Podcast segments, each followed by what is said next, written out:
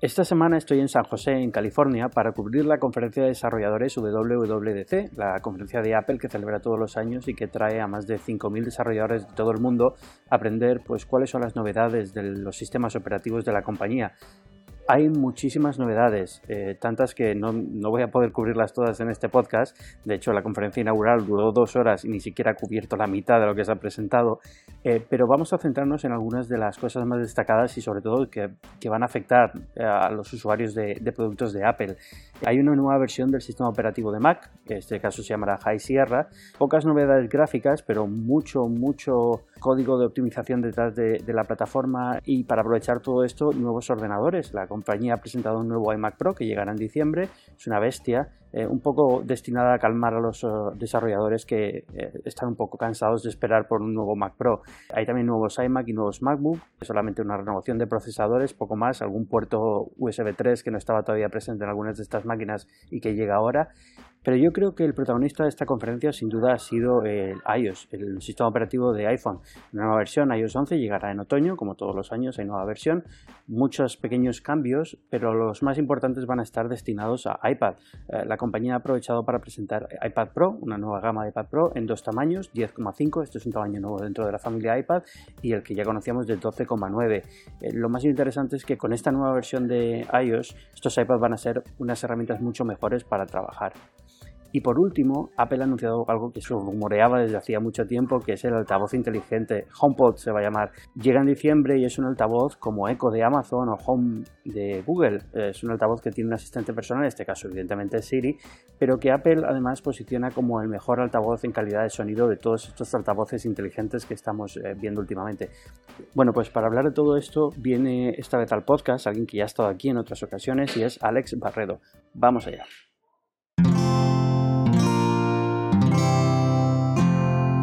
Wanda presenta Binarios con Ángel Jiménez de Luis. Alex Barredo, redactor de La Vanguardia, eh, responsable de Mixio. ¿Qué tal? ¿Cómo estás? Fantástico, la verdad es que muy bien, muy bien. ¿Cómo va la semana? Pues estamos a miércoles y ya estoy reventado, pero ya que se vaya acabando. Estos días son, son muy, muy complejos, ¿no? Sobre todo, imagínate la gente que se ha desplazado hasta el evento como tú, el, el W estaréis más cansados aún, pero desde fuera se, se cubre un poco como más, eh, más de otras formas. Luego, tema de los informes de Uber, todo esto de la, conferencia de, Tesla y tal que hay que cubrir, es, es cansado, la verdad. Sí, no te digo cómo estoy yo porque, porque vamos, a menuda semana llevo entre el jet lag y que se había estado en España tres días antes de venir para aquí y demás. Esto es, es una locura. Y además llegué casi, casi de milagro. Llegué a las 11 de la noche el día antes de la, de la conferencia y luego a las 7 de la mañana corriendo al, al Mac, McKennedy, ¿cómo se llama? ¿Qué voy? McKennedy, ya no sé ni sé el nombre del centro de conferencias aquí. Ni me preguntes. Pero bueno, pero ha estado bien, ¿qué te ha parecido? Súper densa. E, es, es, lo mejor que puedo decir. O sea, no me ha parecido mala bajo ningún concepto de mala, ni siquiera regular. O sea, me ha parecido bien, pero sobre todo muy densa. No hay nada que me haya dicho, madre mía, esto ha cambiado, esto es un momento, ¿sabes? No hay un momento iPod, un iPhone, ya no es un momento iPhone, un momento iPad, ¿no? pero sí que a lo mejor estábamos como demasiado entusiasmados, ¿no? sobre todo a lo mejor con tanto... Fíjate que no ha habido tanto rumor porque era más software y tal, pero veníamos como muy calentitos de casa, sobre todo con respecto al iPad y con respecto al, al Siri Speaker este, ¿no? Que al final es algo más distinto de lo que nos pensábamos, ¿no? Eh, no sé por dónde empezar. Pues yo creo que en orden, en orden de la conferencia yo creo que sería el mejor. ¿no? Vale, pues Apple TV, vamos, prácticamente no se dijo nada porque el, acuerdo con Amazon se sabía y no hay nada nuevo en el sistema operativo, por al menos no han dicho nada nuevo todavía. Sí, en principio eh, TV, la, como la aplicación en sí, que se llama así, ah, la van a expandir a más países, veremos al final cuál es el contenido. Pero veremos al final, ¿no? Reino Unido era y no sé cuál es más, no sé si lo llegaron a decir. Lo que sí mencionaron o dejaron caer es que iba a haber más noticias sobre Apple TV a lo largo del año. Esa fue la frase literal que dijeron. Entonces yo imagino que quizás en el evento de otoño, en el evento posterior, llegarán con más, más cosillas. Sí, yo creo que tiene que haber ya un Apple TV 4K HDR listo para salir y de hecho algunas cosas que dijeron de, del HomePod me hacen pensar, o, que no dijeron del HomePod, es que no está muy bien integrado con Apple TV el HomePod ahora mismo. Me hace pensar que es que falta algo ahí que vendrá en, ah, cuando llegue, ¿no? En, en otoño o lo que sea y es la pieza que falta para entender un poco cuál es la apuesta de, Apple por el, por el hogar. Mm. Pero, pero sí. Eh, porque si no, no, me, extraña mucho que el HomePod, que ya hablaremos de él porque es lo último, o sea que nos estamos saltando el orden, perfecto, eh, que el HomePod no permita controlar Apple TV, por ejemplo, es un poco extraño. Sí, han dicho muy poco, han dicho muy poco y dejaron caer a la gente, bueno, gente como tú, que estuvieras ahí por, el backstage mirando los dispositivos y tal, estuve leyendo un montón de reacciones, un montón de artículos, ah, les dijeron... Sí, sí, o sea, hemos contado unas poquitas cosas como dejando caer eso, eh, en plan, lo bueno va a llegar como hemos dejado. Han explicado un poco la tecnología, el audio, la música y tal, pero como que hay más detrás de esto. ¿Del Watch qué me dices? El Watch yo creo que es que ya han encontrado el sitio. O sea, ya han encontrado eh, la presentación original, que yo creo que hace fue ya hace tres años. Mm, sí. Eh, fue como... Yo la recuerdo muy bien. Eso sí que ya fue una que, bueno, nos esperábamos mucho y llegó mucho, ¿no? Fue yo creo que el último gran, gran, gran anuncio. Y ahí era como muy en plan, escopeta de feria, visto en retrospectivas, en plan, aplicaciones, Corona, pero también es táctil, pero no sé cuánto, ¿sabes? Pero deportivo, pero Siri, pero como que todo, ¿no? Y en plan, que los desarrolladores eligieran, por decirlo así, la dirección que iba a tener el, dispositivo, ¿no? Que iban a ver en plan, esto tiene muchos potenciales, es muy amplio, vamos a ver. Obviamente ya a partir del segundo año ya sabemos que se han decantado por la parte de la actividad física como principal, que al final es lo que demanda el mercado, al menos en estas etapas iniciales, y simplemente están apostando muy fuerte por ahí. No le veo mm. mayor mm, diferencia. Yo creo que van a seguir vendiendo muchos dentro del, concepto de muchos de los dispositivos corporales. Y no hay mucho más que decir. Las mejoras incrementales, continuistas, por decirlo así también. Eh, lo de Toy Story, bueno, pues eh, cosas añadidas así bonitas y tal. Yo creo que no sé si es un punto de venta para nadie. Pero yo creo que, por ejemplo. Sí, sí, sí, sí, sí, Te sorprendería, pero sí. No, o sea, no le digo que sea como sea un punto malo o algo así, o que yo no lo entienda. Sí lo entiendo, lo entiendo. Simplemente eh, mm. cuestiono si, el límite son 10.000 personas que puedes ganar o 100.000 nuevos clientes. Esa es la diferencia. Y bueno, eh, pocas mejoras. Han mencionado algo que yo a lo mejor creo que con el Watch eh, Series 3 llegará algo más de a nivel salud física. Yo no sé si la medida del azúcar, si la medida de algún tipo de medida más física que ellos puedan dar, algo que lo convierta más en un dispositivo de actividad física, en un dispositivo casi que tire ya hacia lo medicinal, por decirlo así, ¿no? Hacia la medición hmm. eh, nivel profesional, es decir... Eh, ya, sabes que ahí el problema está en cómo pasan luego la FDA y todas estas regulaciones que tardan un montón.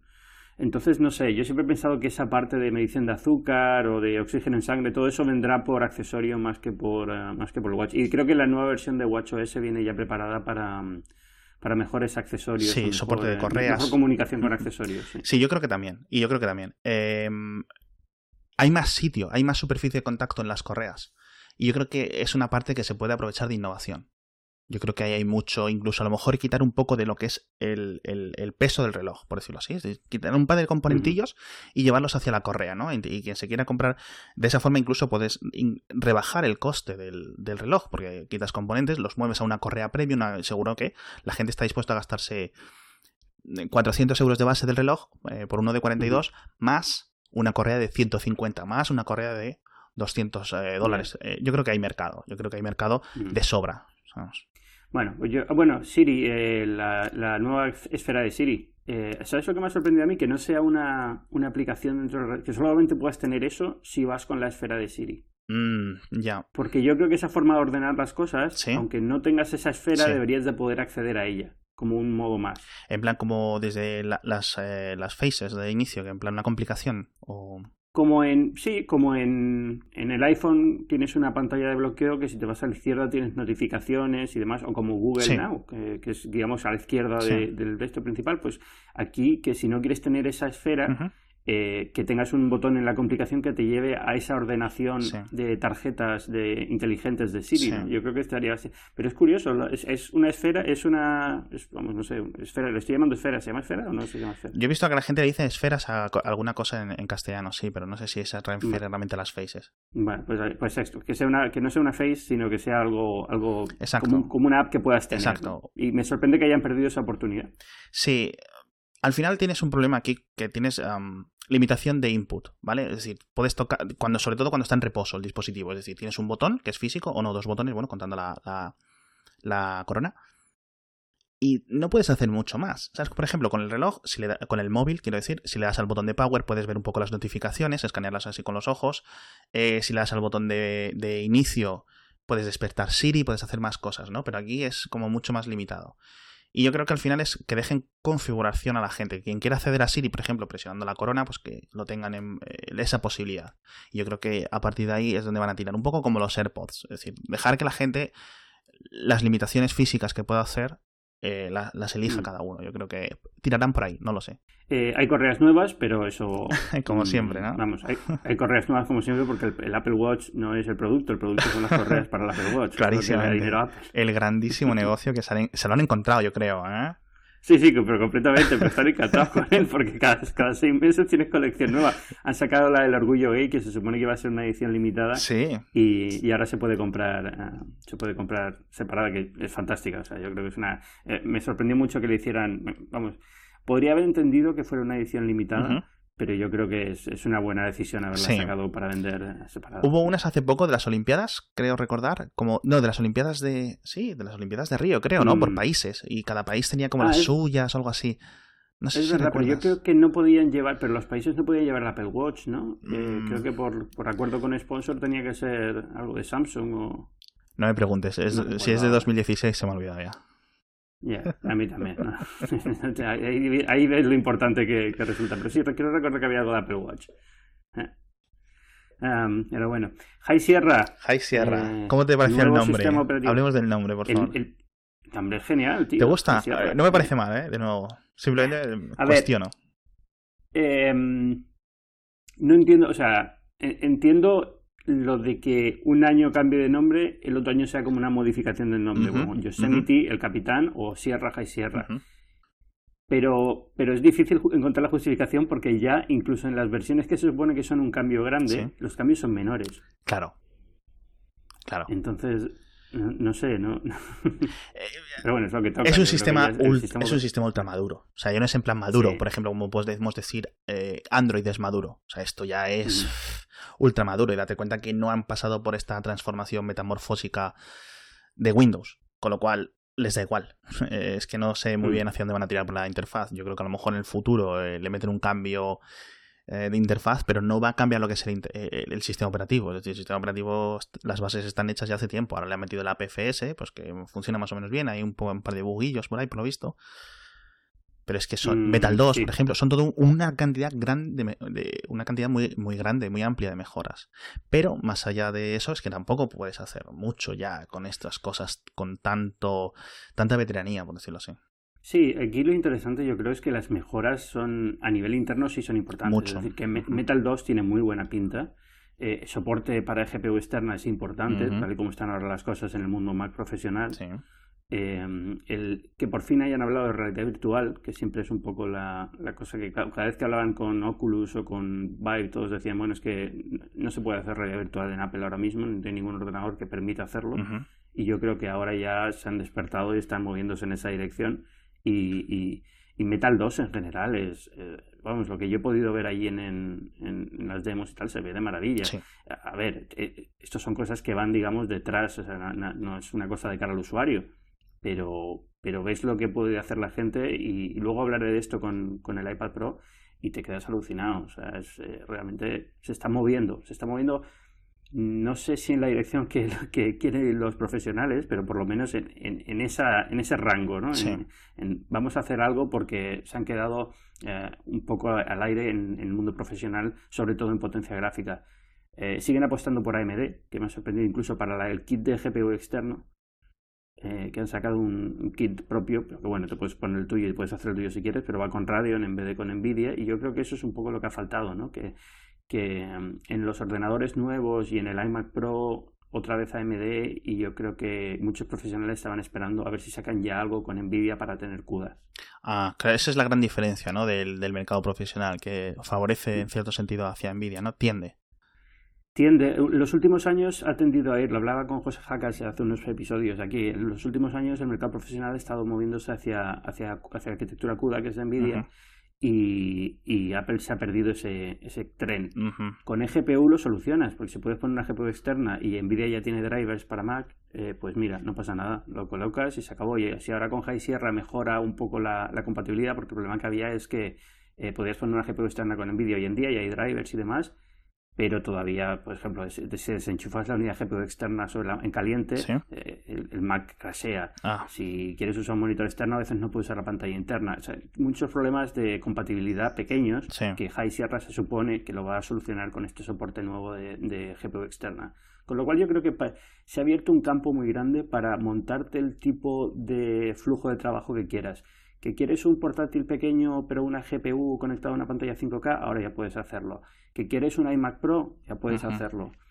Y, incluso hasta el punto que me, que me, planteo, bueno, lo van a hacer, han prometido que van a sacar un Mac Pro nuevo, pero yo creo que esto era un poco la idea, es que ellos vieron que el Mac Pro modular en sí es, un ordenador muy especializado para un público que está cayendo, porque muchos profesionales ya pueden encontrar una solución alternativa como es MacBook Pro más GPU más monitor sin ninguna duda. Yo creo que, eh, eh, aunque saquen el Mac Pro cuando llegue en 2018, mucha gente yo creo que va a decir, mira, me viene mejor una eGPU, la eGPU la cambio o le voy cambiando los internos cada X tiempo, ¿sabes? Que, según vaya necesitando a nivel profesional. Mientras tiro aquí con mi MacBook Pro, el MacBook Pro no te va a estar tan limitado porque al final la CPU tiene una innovación X dentro de unos años y las GPU al ritmo que vamos pues tiene una innovación muy superior, de varios múltiplos de X podemos decir. Mm. Y con la SGPU se soluciona. Tienes tu portátil, tienes eso, y es lo que dices tú. Entonces yo creo que estoy totalmente de acuerdo contigo, vamos.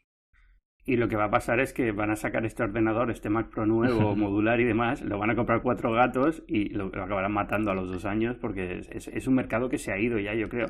Eh, que, que, hoy en día eh, hay un público muy concreto que puede necesitar eso, pero es muy, muy pequeño. Y yo creo que es, no sé, bueno, a lo mejor lo mantienen, no sé, es un tema también de imagen y de tener presencia en el mercado profesional, pero pero el, el, iMac Pro que presentaron, por ejemplo, es impresionante. Sí, el precio dentro de lo que es profesional tampoco me parece muy extravagante, teniendo en cuenta una cosa que creo que mencionaron en la, en la propia presentación, era que viene con una pantalla 5K incorporada, es decir, esto es... Eso es. que si luego te tienes que comprar la típica de él, no sé a qué precio están, no sé si estarán... No, no son baratas, o sea, son 5.000, pero no son baratas, son 2.000, lo que sea. y, pero no es una pantalla, es una muy buena pantalla también, es una pantalla... Todos los iMac nuevos, incluso los que no son el Pro, los que ya están a la venta, no sé si ya están a la venta ya o salen la semana que viene, eh, tiene una pantalla espectacular.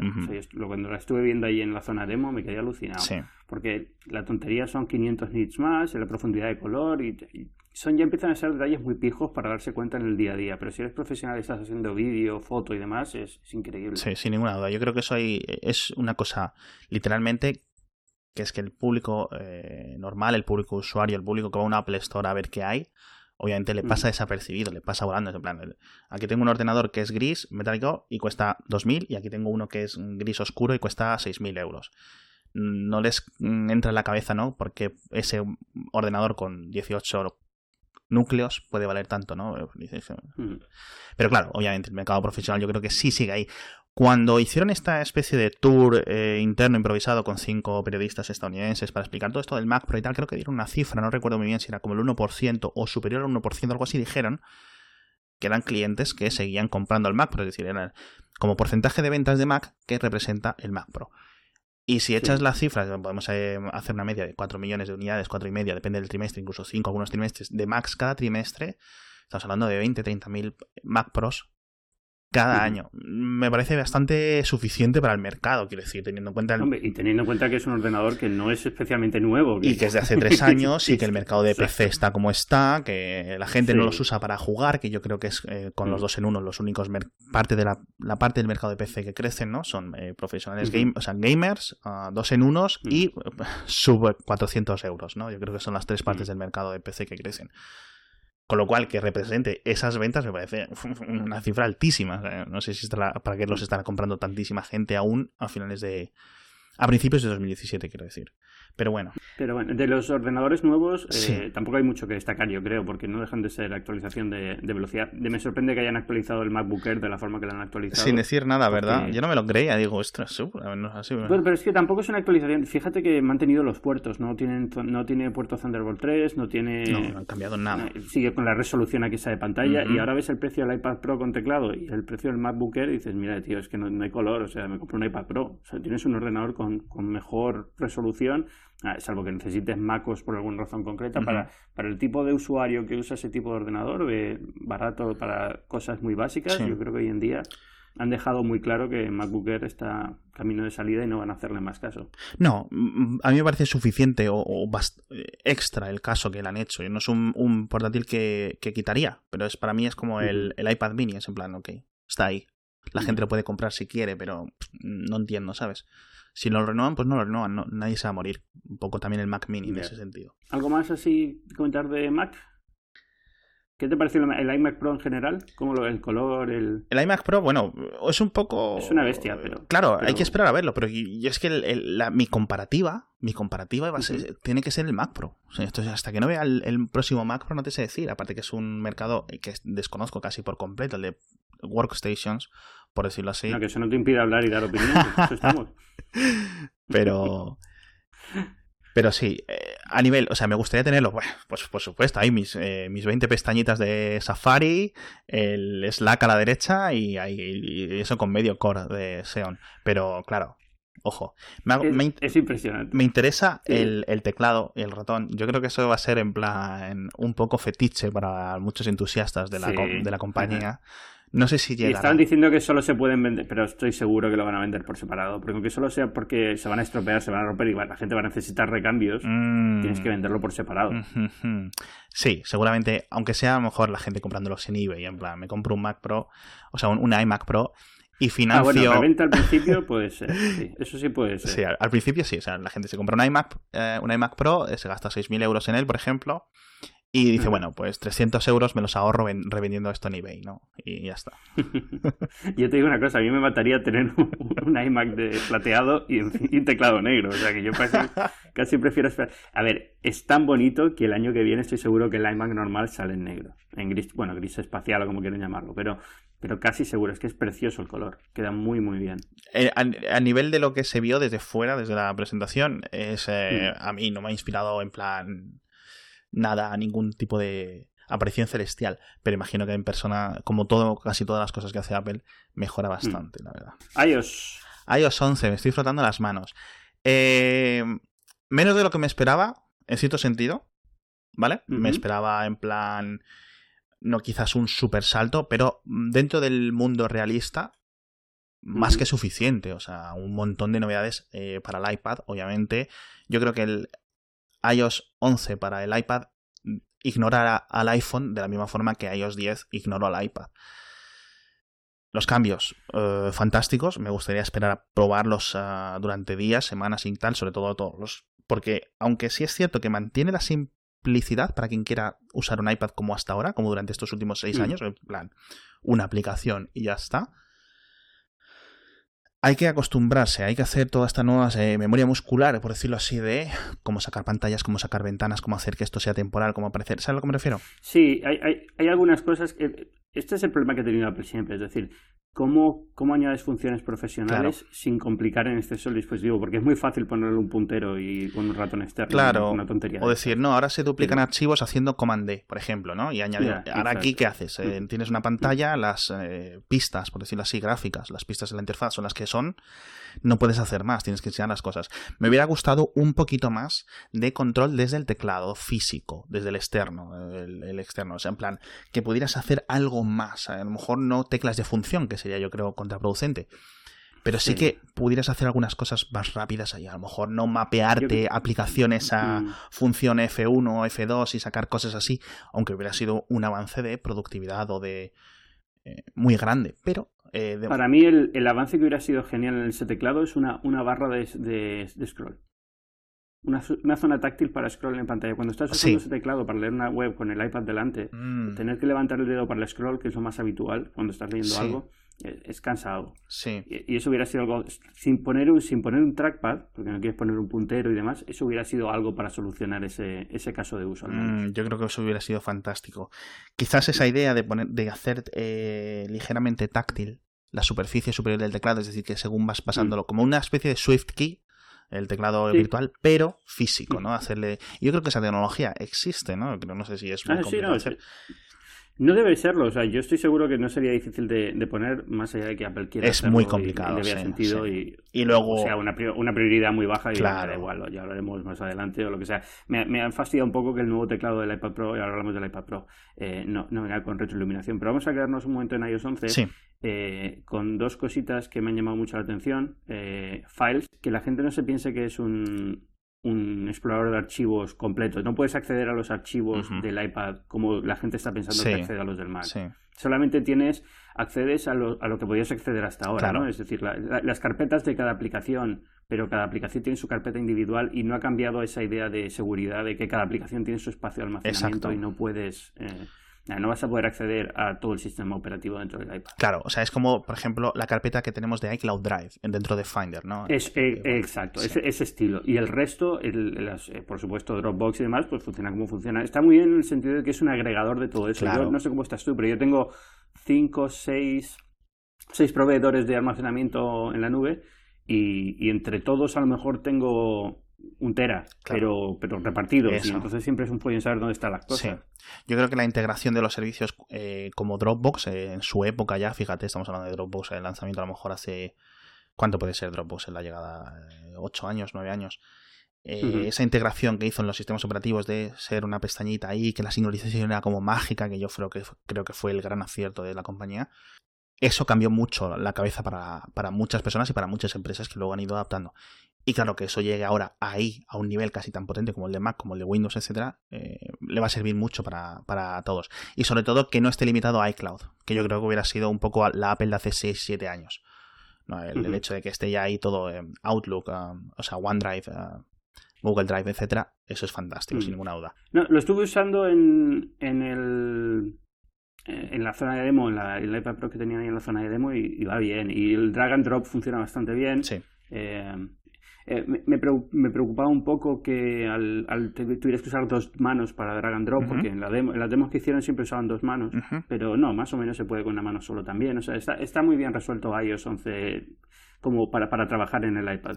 Todo lo que han añadido, los escritorios que puedes mantener con las dos o tres aplicaciones que te gusten siempre en la misma posición, es, es, ayuda muchísimo. Yo creo que hay todavía camino para recorrer y avanzar en próximos años, pero, pero es esto que hacía falta. Y luego eh, iOS 11 fotos, eh, también me ha, encantado lo que están haciendo con fotos, con live fotos. Porque mira que estaba olvidadísimo live fotos y parecía como que ya estaba, mira, esto no va a ir a ningún lado nunca, lo, lo van a usar los de Apple y nadie más. Y de repente en esta versión, con esto que ya puedes hacer GIFs, puedes editar el live photo, seleccionar otra foto clave, aunque tiene menos calidad.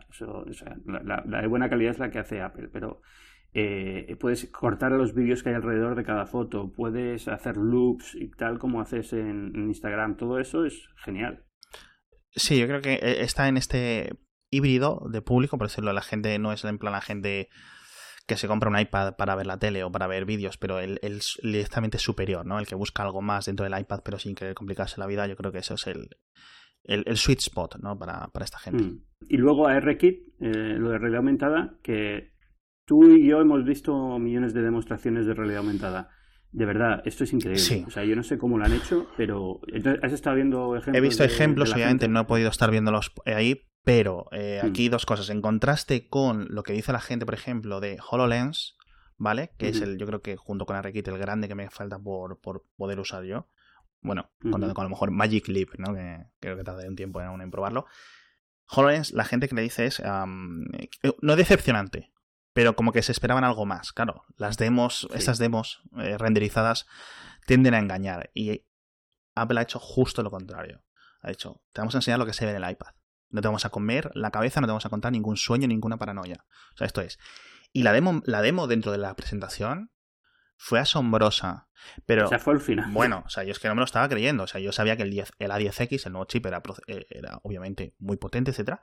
Pero decía, ¿pero cómo están haciendo esto, tío? ¿Cómo están haciendo esto? Es que, fíjate, estaba hablando, esto es alucinante. Eh, pude hablar con los de Affinity, que expresaron el programa de edición fotografía, que estoy con muchas ganas de pasarme al programa y tal, y hablando con ellos decían, es que esto es algo que es difícil explicar, pero una vez tienes Metal, tienes todas estas series de APIs para, para procesado detrás, más el procesador optimizado, más tal, lo que estamos viendo es que más, más instrucciones propias del procesador para tratar cosas gráficas y demás, estamos viendo que un iPad nos está dando 10 veces eh, es 10 veces más rápido para procesar ciertas tareas gráficas de edición de fotos que un, que un PC con i7, con un Core i7. Claro. no tiene, si lo pones en potencia bruta no lo es. Eso es. Pero como tiene toda esta optimización detrás, de repente estás, tienes una herramienta que es súper potente. ¿A quién se le ocurre pensar que un MacBook Pro puede ser menos potente a la hora de editar vídeo que un iPad que cuesta la mitad o menos? Claro. Pero lo es precisamente por toda esta optimización que va detrás. Y ARKit es también un poco lo mismo, ¿no? Si, si está optimizado a este nivel, eh, vas a poder hacer cosas que con otras, eh, yo que sé, que por ejemplo, hay aplicaciones de realidad aumentada ya en Android y en iOS desde hace tiempo y demás, pero siempre son bastante cutres, eh, los, modelos, los modelos no tienen calidad. Exacto, esto está a años luz de Project Tango, o años luz. o sea, que no quiero ser exagerado, pero es que es lo que yo creo, o sea, es la impresión que me da. Y eso y es todo por el, por el chip. Y es todo por el propio procesador y la integración. Es decir, la integración vertical de lo que es eh, controlar el software, controlar el lenguaje en cierto sentido, controlar la compilación, controlar el sistema operativo, controlar las APIs que se conectan al chip, controlar como todo eso, ¿no? Que luego hay capas como Unity, como etcétera. Vale, ok, perfecto, pero son como transformadoras. Y bueno, es al final dar el resultado que da. No creo que el resto, o sea, al final es esto es hacia lo que va toda la industria, toda la industria está yendo hacia aquí, pero viendo lo que ha hecho la gente, los desarrolladores que están ahora mismo allí, que no han acabado porque el, el, W sigue vigente, están las, las jornadas ahora de... Pues eso, la jornada, lo que es el WWDC. Sí, no nos dejan entrar. lo que ha hecho la gente en estos dos días es impresionante. Es impresionante. En plan, sí es cierto que han podido tirar de sus librerías de Unity que ya estaban hechas, etcétera. Pero dices tú, pero ¿cómo estáis haciendo esto ya? Madre mía, lo que vais a traer en seis meses o en un año, etcétera. Yo creo que lo que me ha sorprendido sobre todo es la estabilidad que tienen los modelos. Que no sé cómo lo hacen, pero se mantienen fijos aunque te muevas, tal, que siempre es eh, hay siempre un error de tracking en estas cosas, es muy fácil te cometer un error de tracking, pero por alguna razón con el, con el iPhone perfecto. Y yo creo que esto abre también mucho la puerta a, en el próximo iPhone ver alguna cosa interesante con las dos cámaras, ¿no? Eso es una cosa que te iba a comentar ahora mismo. Están haciendo una demo con iPads con una cámara. Mm, bueno, o sea, eso es yo creo que una de las cosas que te, más te explota la cabeza a nivel matemático. En plan, ¿cómo estáis controlando todo esto tan, tan solo con un punto de foco? Veremos, veremos en el futuro cómo lo hacen. Bueno, el iPad Pro, ¿qué te ha parecido? ¿Te lo vas a comprar o no? Eh, no, me, no me acabo yo de dar el salto. Quiero probarlo. Quiero probarlo sin ninguna duda. Quiero probarlo. Eh, al fin y al cabo, no es tanto el iPad Pro como puede ser mi ordenador profesional. El problema, yo, por ejemplo, puedo trabajar con un portátil de 13 pulgadas, de 12 pulgadas, porque lo voy a acabar conectando a una pantalla externa. El día que Apple saca el iPad de 27 pulgadas, ahí estaré yo eh, para trabajar en él, ¿no? Pero sí es cierto que si me obligas a trabajar, eh, me da igual que sea iOS, que sea Android y tal, pero si me obligas a trabajar en 12 pulgadas, 13 pulgadas, es lo que más me va a costar. Y yo creo que eso es lo que mm. más me echa para atrás. A nivel, fuera de eso, es que tengo un ordenador que es de los picapiedra comparado con lo que puede hacer ese iPad, los iPad nuevos, ¿no? No hablaron nada del de 13 pulgadas, del de 12,9 y luego resulta que pues obviamente lo habían renovado entero, Zaitana como era sí, es igual, son los dos iguales quitando que uno tiene más pantalla que el otro, pero ya está, pero se centraron en el nuevo tamaño porque es el nuevo tamaño. Eh, lo que he podido ver después en la zona de demo, que es un poquito tiempo, pero lo que he podido, lo que he podido tocar ha sido increíble. O sea, lo de los 120 hercios es que es alucinante. O sea, yo creo que al iPad no le faltaba suavidad en el movimiento en ningún momento. Ah, si se puede decir algo de iOS es que va fluido como el solo. Pero con 120 te quedas... Porque es una demo tonta, pero si haces scroll rápido, es difícil leer las letras por el refresco. Pero es que ahora 120 haces scroll y vas leyendo. es increíble. Eso es lo típico que tú lo ves ahí unas hojas de especificaciones o qué tal y que no entiendes. Ah, claro, y aquí es la gran ventaja de las Apple Store, en un momento que la gente lo vea y tal. Yo imagino que esto de los 120 Hz se quedará para los pros, el iPad este de 400 euros que tenemos ahora se va a quedar ahí en otra liga, ¿no? Por decirlo así. 60, pero es que no, no, le, hacía falta. Al final, el, principal beneficiado de todo esto es el, el Pencil. Sí, ya está, ¿no? El Apple Pencil que va a poder, eh, va a poder eh, tener un poco más de precisión que tampoco le hacía falta. O sea, vamos a ver, el Apple Pencil era el mejor hasta ahora y ahora con la, con la mayor velocidad de refresco incluso mejora, ¿no? Pero, pero era, ya tenía un, un seguimiento bastante bueno. Eh, pero bueno, es, es, para eso, básicamente. No creo que sea para, para nada más. Ah, ¿Qué te iba a decir? Se me había olvidado. Tenía otra cosa que contarte que me había impresionado bastante del iPad Pro. Ah, pero más con. Más eh, relacionado con el, con el iOS 11 y es el, eh, la aplicación de notas, cómo ha cambiado. ¿A qué sentido? ¿A nivel de lo que puedes hacer dentro de ella? ¿Es en plan...? Sí, se ha convertido, se, se, han puesto muy en serio en, en, transformar el iPad en un dispositivo para que esté siempre listo para escribir. Entonces tú, por ejemplo, ahora te vas con el lápiz y tocas en la, en la, en la pantalla del iPad y automáticamente te abre una nota. Vale sin tener que desbloquearlo. Es como, las como las fotos que haces desde la pantalla de bloqueo, no puedes acceder a las otras notas, pero esa ya la tienes ahí. Entonces puedes tomar reuniones, notas en una reunión, hacer dibujos. Eh, te reconoce la escritura, no te la transforma en escritura de ordenador, simplemente te reconoce la letra para que puedas buscar dentro de tus notas eh, con tu letra. Y al final ha quedado una aplicación, eh, ahora ya no tienes que entrar en el modo dibujo o texto, sino que tienes todo al mismo tiempo dentro de la nota. Con lo cual se ha convertido en una herramienta para, para tomar notas muy, muy, muy avanzada. Hmm. Eso es una cosa fantástica y son esas pequeñas cosas que hacen que la gente eh, vaya viéndolo como algo más realista o incluso para eh, individuo a individuo, ¿no? sabemos que todos tenemos hmm. como un límite en el, momento que estamos dispuestos a dar el salto a iOS como ordenador principal, pero hay gente que, bueno, que tiene un límite y otros otro más superior. Dicho esto, por ejemplo, esto de tomar notas sobre la pantalla en frío, por decirlo así, era una de las cosas fantásticas que tenía, por ejemplo, el Galaxy Note 7. Imagino que el Galaxy Note 8 cuando llegue eh, seguirán con ellas. No sé si algún tipo de móvil de LG también lo tenía. No sé si la Surface tiene algo similar, no recuerdo muy bien. Eh, tiene, sí, eh, si le tocas con la parte de atrás del lápiz saca OneNote. Mm. Todo esto viene del mismo sitio, es decir, esto, no, no, estoy diciendo que sea nuevo, digo que es, es, bueno para que el iPad Pro lo tenga porque es fundamental para que se convierta en una herramienta que puedas tomar notas con. Exacto. Mm. Y es una cosa que es lo que decía, eh, estuve viendo fantásticamente el otro día una serie de youtubers que explican cómo se organizan ellos su vida universitaria, ¿no? Cómo hacen sus deberes, cómo hacen no sé qué, cómo organizan sus notas, no sé qué. Y veías, bueno, pues hay gente con su MacBook, otros con una Surface, no sé qué. En plan, yo me organizo así, yo me organizo así. Y unos vídeos súper detallados, ¿no? Y me sorprendió la cantidad de gente, micos, entre, comparados contigo y conmigo, de 18, 19 años, que hacían su vida universitaria o sea, a lo mejor estaban en Harvard y usaban un iPad Pro, nada más. Es en plan, y yo, no, es que necesito mi atajo de teclado de cuatro teclas. Y esta gente aquí con una destreza con la Apple Pencil, tío. no es que sea nativo o, mucho más intuitivo para ellos, simplemente han encontrado su forma de jugar con ello, ¿no? Y, por ejemplo, usaban mucho OneNote de Microsoft, lo recomendaba una, una chica eh, de forma especial, decía, pero hacia además hacía un repaso muy exhaustivo, ¿no? De cómo trabajaba con el iPad Pro. Y yo creo que hacia ese público, o sea, ese público ya está ganado. Ese público no va a ir a, ya no a Windows, a lo mejor este Windows 10 híbrido tal, tal, pero a Mac, es que no necesitan Mac.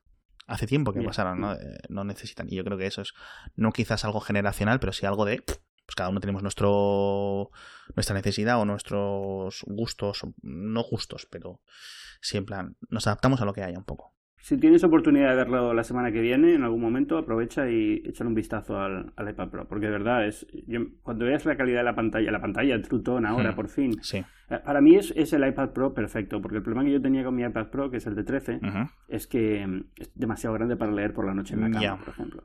Es demasiada luz. Entonces, este, este iPad Pro que además tiene una pantalla más brillante, teóricamente se debería poder leer a plena luz del día. Ahora en, la zona de demo estaba tan oscuro que no había forma.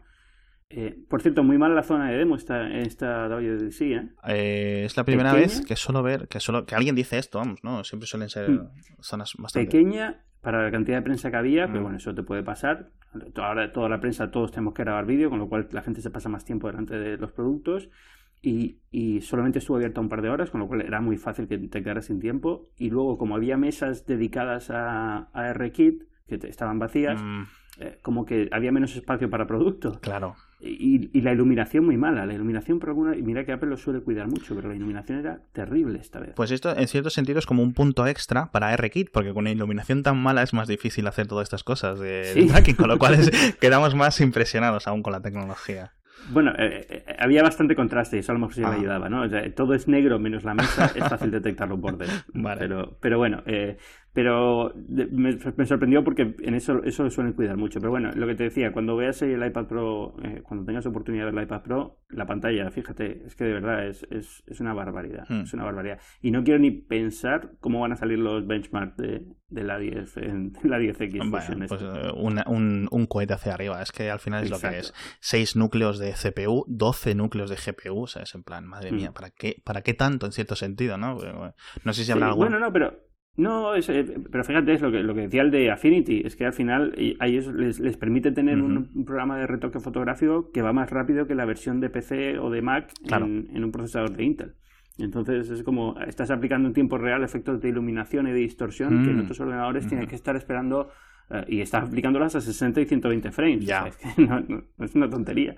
Y en otros sitios tienes que estar esperando a que acabe el progreso, son 3-4 segundos, lo que sea. Ah, pues es, es, eso. Y cuando puedes hacerlo todo con el lápiz en tiempo real y que parece que estás escribiendo, dibujando en la pantalla, es que es lo que tú dices, te acostumbras a trabajar así y ya está. Irte a, irte a un Mac es una locura. No hay vuelta atrás. Yo creo que es un poco. Eh, tiene que haber una especie de, o ya lo hay, en cierto sentido, un fenómeno switcher, pero de Mac al iPad o de Mac al iOS. No sé, iOS 12, ¿cómo llegará? Joder, macho, iOS 12 ya, madre mía. pero yo creo que eh, para muchos no va a haber vuelta atrás, sin ninguna duda. Bueno, vamos al HomePod para acabar. el HomePod. Como dije antes, este ha sido víctima de nuestro propio entusiasmo, de nuestras propias comidas de olla que nos vamos haciendo, ¿no? Cuando, por ejemplo, dicen, van a sacar un altavoz inteligente, sí, sí, ya está confirmado, está fabricando eh, no, Pegatron, no, no sé quién, en Taiwán, tal. Y esto, madre mía, tal, ¿cómo puede ser? Con todo el entusiasmo generalizado que tiene este segmento de la tecnología, de la electrónica de consumo, todo el peso, todo el peso que ha tenido el Google I.O. último, todas las novedades que está presentando Amazon, etcétera, que todo el mundo está trabajando en esto, y que de repente dicen, no, Apple va a entrar en el mercado, y cuando Apple suele entrar en el mercado es como, en plan, con una opción distinta y transformadora y tal, y lo han hecho desde un punto, pues como eh, paralelo o, mm, no sé si ortogonal, no sé, no sé cómo decirlo, ¿no? A, a, lo que está el mercado. Es decir, han dicho, ok, vamos a centrarnos en el altavoz, vamos a hacer un super altavoz. Veremos luego en el futuro hacia dónde va. Hmm. ¿No te parece que demasiado tiempo de espera? al final, nada impide ahora Amazon sacar un Echo 2 con mejor calidad de sonido antes de diciembre. Sí. la calidad de sonido es, no voy a decir es trivial, porque no lo es, y lo que han hecho con HomePod es increíble a nivel, o sea, ponerle ese procesador y ponerle, eh, dedicarle tanto a, a, que suene bien es, es, importante y requiere mucho esfuerzo, pero Amazon puede hacer un eco que suene mucho mejor que, la, que el eco actual, aunque no suene tan bien como el HomePod, y quitar un poco ese esa idea, ¿no? Ese, esa tontería. O, mira, o comprar Sonos directamente, porque es Amazon, tienen dinero, pueden comprarse Sonos si les apetece y sacar un Sonos con Alexa. Yo creo que sí, yo creo que en algún momento te habrá un Amazon Echo Sound, un Amazon Echo, Boombox o como lo quieran llamar. No tengo ni idea, pero yo creo que es un sector que no les cuesta al resto de fabricantes ir hacia ellos. Por otra parte, parece que ni siquiera está en el mismo segmento, ya no en plan la inteligencia, sino en plan, esto es un dispositivo que pesa 2 kilos, 3 kilos, no sé cuánto pesa el, el HomePod. Y luego... No, dejaron levantarlo. Eh, estaba, es de las demos, eh, en la zona demo no estaba funcionando, o sea, estaba funcionando, pero no tenía sonido y no podías escucharlo bien. Sí. Eh, a la prensa estadounidense se les hizo, algunos electos, se les dio eh, una, una esta privada con una zona de prueba privada para escucharlo. Y todo el mundo dice que suena espectacular, claro. pero, pero no, sé, no sé ni cuánto pesa ni cómo es. Eh, Va con cable, eso sí, que nunca se ven las fotos y parece que no lleva cable, lleva un cable, evidentemente. Hombre, tiene que llevar, eh, no, tiene batería ni nada, pero, pero esto tiene toda la pinta de que va a haber un HomePod Air dentro de dos años que va a ser más pequeñito y un HomePod Nano y para llevar y, con batería. Yo solo espero que cuando llegue la presentación real, que ha habido una cosa aquí que se ha salido un poco de lo que es el, tiesto de Apple normal, que es eh, dos sneak peek, ¿no? el iMac Pro y el HomePod. Y veremos luego al final en otoño, cuando lo presenten de forma definitiva, en diciembre, cuando sea. Vamos a ver cómo es, sobre todo estas cosas que se han callado. obviamente se han callado cosas. Yo no creo que estén trabajando en mejoras en Siri que no estén ya. O sea, quiero decir, yo para mí Siri creo que es un trabajo que va en progreso. Cada poco van añadiendo funcionalidades y tal. Y si no hay algo que no esté ya, no creo que vaya a haber una revolución a Siri como asistente inteligente dentro de tres meses. No creo que haya una, una función.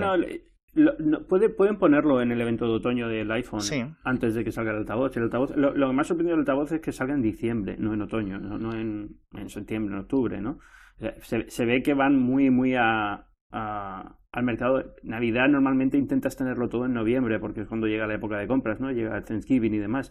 Con lo cual que lleguen en diciembre me hace pensar que están un poco constreñidos en, en, fabricación y va a pasar un poco lo que con los AirPods. Y no entiendo por qué o sea no, sé a lo mejor están utilizando un componente muy concreto que es difícil de tener pero pero los AirPods igual siguen todavía en, en stock bajo y llevan ya 6-7 meses ¿no? exacto. parece que en cuanto salen del iPhone y del Mac son incapaces de mantener una producción que sea en un volumen necesario. O simplemente es que pensamos en Apple como en el Apple de hace 10 años y el volumen que tiene Apple ahora es una locura, con lo cual a lo mejor no, no es fácil, ¿no? No es fácil hacer 15 millones de altavoces. No, mientras no, mientras no den cifras, por ejemplo, de AirPods, pues simplemente yo me espero, yo me imagino que será un problema de yield, de producción, es decir, no pueden hacer tantos porque al final es un dispositivo complejo, tiene unos recursos, la línea de, de componentes eh, X, y es lo que hay, es decir, no es como si hubiera, no son componentes que pueden ir cogiendo de los diferentes proveedores, ¿no?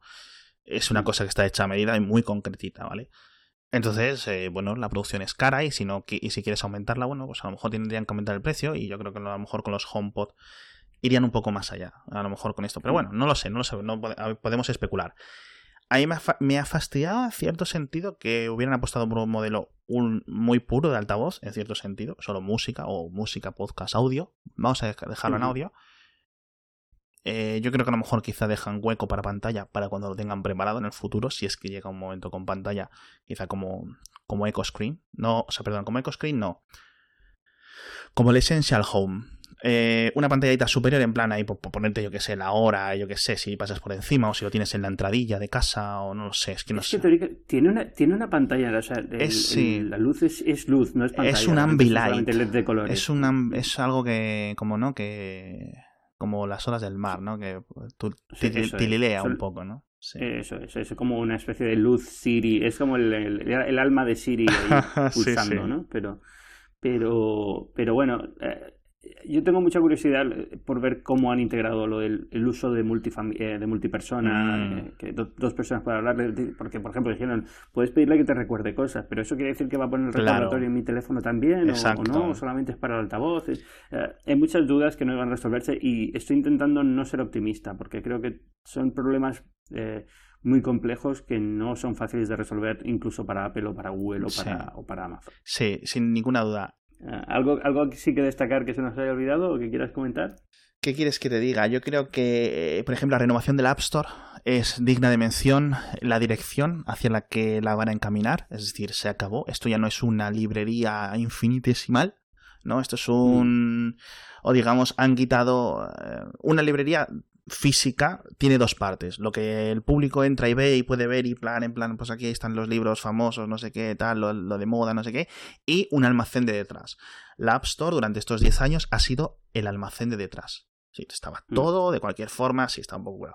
Ahora no, ahora es básicamente, eh, yo qué sé, una puerta, un kiosco, un, Mm. un algo, un frontal, y todo súper curado, que yo creo que era una de las cosas que le puede dar un poco de tirón, pero que creo que en cierto sentido va a dañar a los independientes. O sea, la gente podrá seguir montándose su marketing por fuera, etcétera. eh, Yo creo, yo creo que no, fíjate, es más, creo que esto va a ser muy bueno para los independientes, porque lo que es cierto esto, es decir, Apple está cada vez más interesada en una labor editorial dentro de sus propiedades. Es decir, eh, no solamente vamos a decir esto es lo que hay, te vamos a decir qué es lo que nos gusta dentro de lo que hay. Y tengo muy claro que van a apostar por independientes, porque lo, lo hacen todo, Sí. todo el tiempo. De hecho, de hecho, tengo la beta instalada en, en el móvil ahora. Y, y ves al App Store y tienes el, el- Bueno, es que no sé si, si se puede considerar Monument Valley independiente. Yo creo que sí. ¿no? Sí, Es aún un- sí, Es un estudio sí. que solo tiene ese juego. sí, sí. Súper destacado. Eh, en los premios que suelen dar todos los años, justo hoy se han vencido los premios de, de diseño.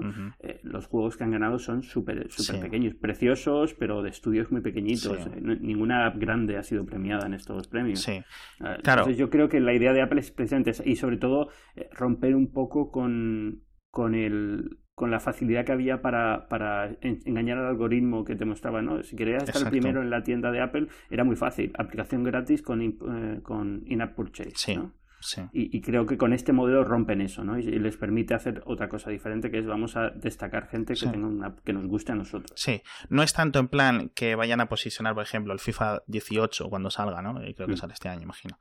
O el Plants vs. Zombies, no sé cuánto, cuando salgan estos juegos, ¿no? O cualquier cosa que haga Robio, etcétera. O el Pokémon Go, etcétera. Sino que, en plan, hay tanto material independiente bueno que es imposible Ah. mostrarlo Mm. todo con este formato Sí, a lo mejor. ¿no? solo tienes cuatro o cinco. Claro, y para la gente no está entrando ni siquiera ya todos los días, lo hemos visto. La instalación de Mm. nuevas aplicaciones está decayendo poco a poco. Al final ya no es en plan que usemos todos los días Facebook, eh, WhatsApp, Twitter, Slack, las típicas aplicaciones de siempre, ¿no? Sino que mm, la gente ya no busca, ya no tiene esta oleada, no está este gran interés de, uy, vamos a ver qué hay, no sé qué. Sí es cierto que sigue estando ahí, pero... Y yo creo que a lo mejor este movimiento de Apple, que tiene las cifras concretísimas de qué es lo que ocurre, quizás se anticipe a esto, ¿no? En plan, ok, te vamos a mostrar lo mejor de lo mejor y de esta forma vas a volver a descubrir apps que a lo mejor has dejado de hacerlo hace dos, tres años. Yo creo que eso puede ser un muy, muy, muy, muy, muy gran valor, la verdad. Mm, y lo estoy viendo también en otros sitios, ¿eh? en música, eh, en la tienda de música están intentando hacer más de esto. Ahora van a meter eh, todas las funciones que le faltaba de que no tenía, que tenía Spotify y no tenía Apple, ¿no? Es función más social de qué está escuchando tus amigos, ese tipo de cosas. lo estoy viendo en News, en Apple News, acaban de contratar una editora para llevar Justo. A, News y la nueva versión de News creo que tiene una pestaña exclusiva para cosas que ellos consideran que es importante leer. pues esta labor editorial yo creo que cada vez va más dentro de Apple y es está bien, ¿no? Yo creo porque el problema de todo esto es que si es su elemento diferenciador, ¿no? Porque en Google, ¿quién lo va a hacer? ¿Lo hace Samsung? ¿Lo hace Google? Ya, ya. No, al final siempre es un, eh, una diferencia casi de espíritu, ¿no? De compañía, ¿no? Y yo creo que es eso. Mm. Imagino que en el futuro llegará este modelo hasta Apple Maps. Abres Apple Maps y depende de dónde estés, te recomienda X o Y, ¿no? No en plan de sitios mm. a donde ir, pero sí a lo mejor sitios de visitar, turisteo, etcétera. Sí. Eh, ¿Qué quieres que te diga? A lo mejor un, gran cambio, a lo mejor que nos ha falta por comentar es Apple Pay entre personas. Ah, eso yo creo que puede ser interesante. Va a ser solamente, yo creo que va a ser solamente Estados Unidos al principio. ¿eh? bueno, sí, pero que me digas que ah, va a ser de momento Estados Unidos me da igual porque Apple Pay ya tarda en llegar a España como 50 años. Aún estamos esperando por Apple News, me da igual, o sea, ya es lo normal. Ya, por ejemplo, incluso con mm. el tema de los altavoces eh, inteligentes, eh, aquí no ha llegado ni el Echo, ni el Home, ni nada. Y imagino que el HomePod va a llegar aquí, bueno, veremos cuándo. Pero bueno, es un problema a solucionar en el futuro. Mm, no te sé decir por qué estas cosas no son como más universales desde un primer momento, pero eh, es lo que es. Y el mm. Apple Pay a, nivel de pagos, yo creo que la, la, expansión va a ser más rápida que la de Apple Pay. Sí, mucho, eh, a ver, sobre todo en, eh, es que Estados Unidos, donde se usa iMessages como plataforma seria de mensajería, ahí eh, tiene un, hueco enorme. Y aplicaciones como Venmo se han convertido o Squarecash se han convertido ya en la forma normal. Cuando estás en vives con en la ciudad con los amigos vas a cenar y alguien paga. La forma de devolverle dinero es con estas aplicaciones. No se te ocurre darle sí yo creo que en determinados en determinados sitios como en, bueno las grandes ciudades de Estados Unidos de Norteamérica en general mm. se han convertido ya casi en un verbo por decirlo así. Venmo mi money ¿no? o, como Uber en su momento como Google en el pasado aún más eh, prehistórico ya cuando Google se convierte en un verbo pero yo creo que sí. Entonces, Apple Pay Me, es que salen las cosas. Eh. Sí, no, está, está bien, está bien resuelto, yo creo que va a funcionar, pero bueno, va a funcionar por eso, porque tiene una base instalada enorme aquí y, la gente utiliza este tipo de, cosas. Te vas de, de, fuera de España, o sea, es que, por ejemplo, en, eh, hay, hay, hay, cosas que no vamos a hablar de aquí, pero que son importantes también.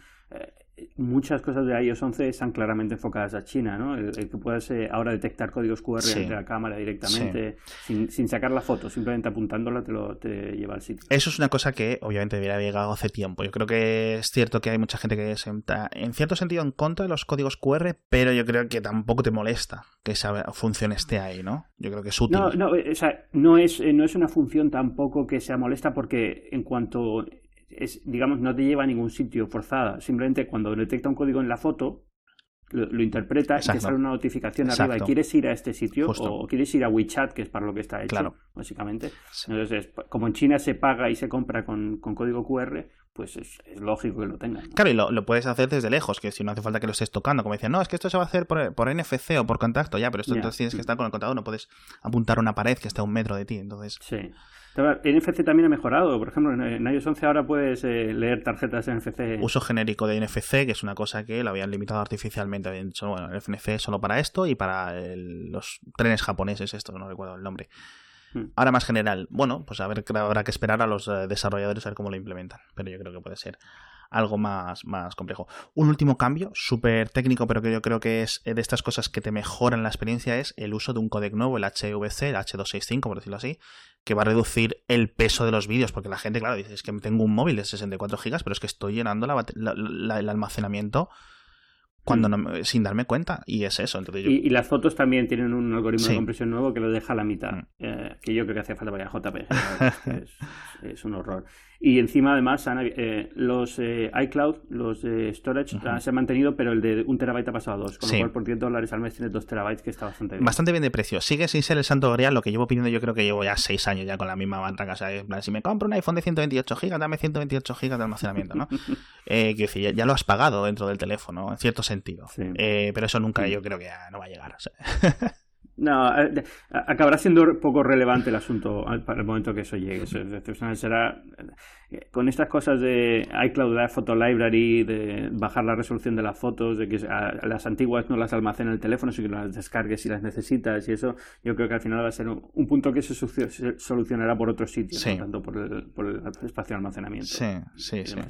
Y yo creo que nada más así a nivel súper digno de mención, ¿no? Creo creo que de todas formas mi conclusión sería que si esto ha sido tan fuerte, junio, o sea, no me quiero imaginar el evento de octubre. O sea, el evento de octubre va a ser de los de marcar la fecha en el calendario, yo creo. Yo creo. Yo espero que sí. Son, son, para mí, por lo menos, si, si tengo la suerte de ir, toco madera, espero que sí. Eh, es eh, va a ser muy bonito, porque son 10 años después de la no son 10 años después de la presentación del iPhone, eso fue en, enero, ¿no? Pero va a ser el, evento de presentación del, del iPhone, que es el, la sucesión después de, una década del que presentó yo. Sí. Entonces, eh, va, a ser, va a ser importante. Sin ninguna duda. Bueno, eh, Alex Barredo, eh, muchas gracias por estar aquí. ¿Dónde te puede encontrar la gente? Eh, bueno, en Twitter, arroba somos postpc, y luego me podéis leer en lavanguardia.com o en Mixio, mixx.io, que es una publicación diaria que tengo yo ahí resumiendo la tecnología todos los días, también en podcast. Y podcast, eso es fundamental, que se descarguen el podcast de Mixio, que es fantástico, es uno de los que no, no debe faltar nunca cada día. Muchas gracias. Muchas gracias a ti. Hasta luego. Puedes encontrar más capítulos de binarios en cuonda.com.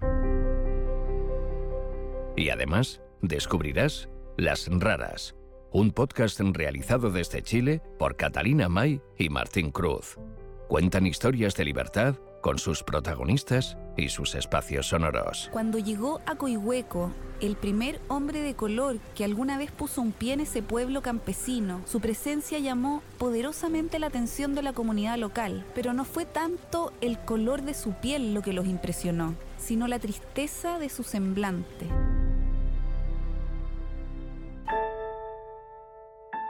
Esto es Las Raras, historias de libertad.